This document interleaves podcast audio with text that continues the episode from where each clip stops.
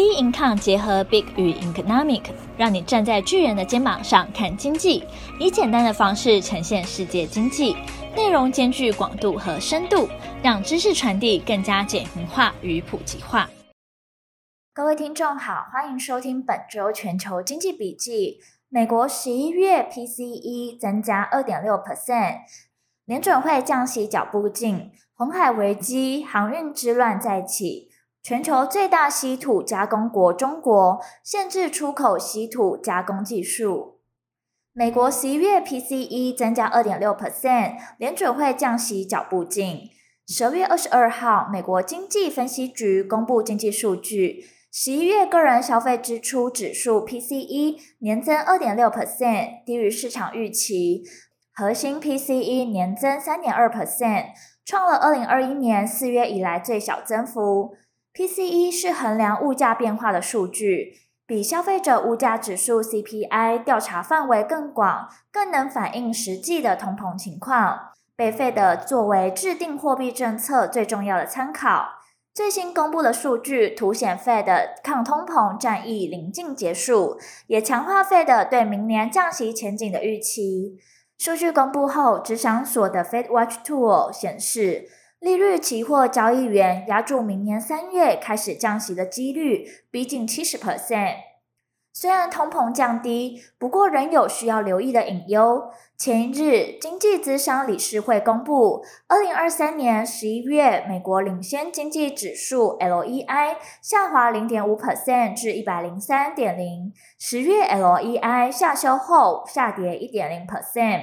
美国 LEI 的十项组成项目分别是：制造业平均每周工时、每周平均申请失业救济金人数、制造商新接订单、供应管理协会 ISM 新接订单分项指数、制造商新接订单、营建许可 S&P 五百指数、领先信用指数 LCI、美国十年期公债殖利率与联邦基金利率差距。消费者平均景气预期，美国 LEI 十一月持续走低，仅有 S&P 五百几乎成为唯一亮点。同时预测美国经济将在二零二四年上半年短暂步入温和衰退期。主要是经济咨商理事会指出，美国 LEI 在截至二零二三年十一月为止的六个月期间下跌三点五 percent，降幅低于截至二零二三年五月为止的六个月期间。距离二零二四年美国总统大选时间剩下不到十一个月，全美经济调查的结果显示，拜登的整体支持率降至三点五 percent，拜登的整体支持率降至三十五 percent，这是 CNBC 在拜登任内记录的最低支持率。六十二 percent 的受访者不认可拜登处理经济问题的工作，六十六 percent 的受访者对经济现况和前景持消极态度。另外，《纽约时报》也发布与美国席耶纳学院联合进行的民调，显示拜登的支持率为三十七 percent，他在处理以哈战争方面的支持率为三十三 percent。拜登政府一直在吹捧他们的基础建设投资和一系列积极的经济指标，这些数据可能是事实，但大多数美国人仍为疫情后的通膨导致的价格上涨感到痛苦。二零二四年经济和利率预期不断变化，地缘政治方面可能传来意外消息，以及美国总统大选的不确定性，可能会导致美股波动性上升。不过近期美国经济意外维持韧性，大型科技股大举押注人工智慧，加上明年联准会可能降息，这些消息推动了 S M P 五百指数今年至今上涨二三 percent。纳斯达克指数上涨四十一 percent，华尔街分析师普遍预期明年 S M P 五百指数每股获利将成长十二 percent 至两百四十五美元，增幅远高于今年的两 percent。明年企业获利将再次成为股市的正面推动因素，美股有望再次迎来强劲的一年。红海危机，航运之乱再起。也门反政府组织胡塞叛军为声援加萨走廊，自十周前开始袭击行经曼德海峡的船只。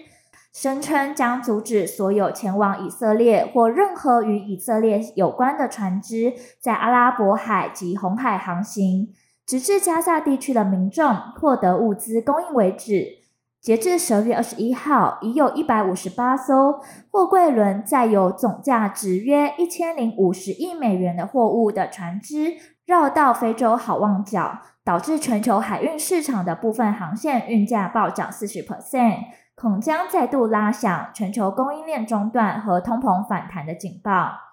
马士基等各大航商在遭袭击后，相继更改运输路线，避开红海、苏伊士运河。全球物流业者也面临海运及空运费用飙涨，以及货物卡海上的双重威胁。美国托运人有多条海运路线可以选择，但欧洲托运人的选择相当有限，因为欧洲高度仰赖苏伊士运河。此外，对欧洲而言，绕道的运输时间也比美国绕道的时间长，因此欧洲托运人正在考虑透过空运的可能性。红海影响全球供应链的严重程度，完全取决于船只绕道的时间长短。这种情况每天都会持续升级。从欧洲开始，然后是美国东岸，你将开始看到更多的货物从海运转向空运，从消费电子产品、高价消费品和时尚服饰等高价商品开始。较长的交货时间将增加库存成本和营运资金。于是加快货物运输，成本就要提高。这场红海危机迫使船商绕道，红海货柜船几乎消失八成以上。短短几小时内，部分的海运价格更飙涨好几倍。从上海到英国的四十尺货柜海运报价已涨到一万美元，而上周二十尺的货柜运费为一千九百美元，四十尺的货柜运价为两千四百美元。而目前，中东的卡车运费已报价已经涨逾一倍。印度运往美国东岸的四十尺柜运费，在一个月内从两千美元暴涨至七千美元，显然不完全是市场供需变化所带动的。空运价格也大幅上涨，本周以来，空运的运费已上涨十三 percent，反映出航运转向空运后，空运需求显著攀升。美国国防部长奥斯汀。宣布启动一支扩大海上防卫部队繁荣卫士行动，联手英加法等九盟邦，恢复主要海上航道的秩序。全球最大稀土加工国中国限制出口稀土加工技术。十二月二十一号，中国商务部公布了一份包括近一百三十多项、包罗万象的中国禁止出口、限制出口技术目录文件。其中有色金属冶炼和盐压加工业一栏中显示，中国现在将禁止出口稀土的提炼加工利用技术。新规虽未直接限制稀土产品出口，但是欧美扩大自主稀土产能的努力将受到重大影响，但也面临不小环境以及技术挑战。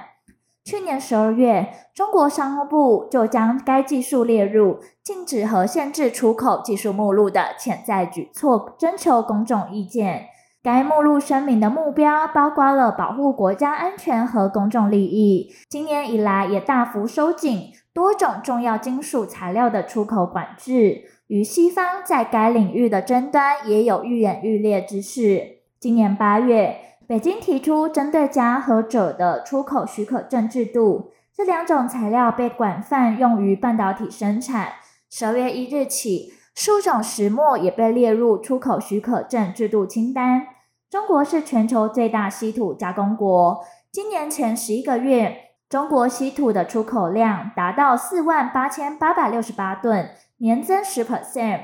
中国稀土精炼产量占全球总产能近九十 percent。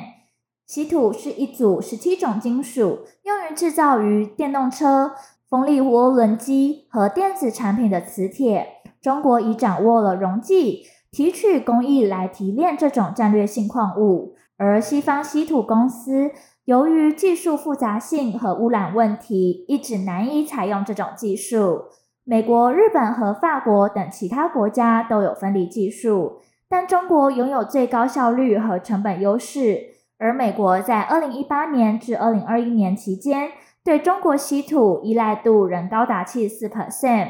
如今，随着北京不断收紧出口管制，欧美国家正努力摆脱对中国稀土的依赖，扩大本土产能。美国电动汽车厂商特斯拉正计划今后的新车型大幅减少，甚至不用稀土材料，以降低环境与供应链的风险。而后续的市场走势仍需持续关注将公布的重要经济数据。本周全球经济笔记，我们下周见。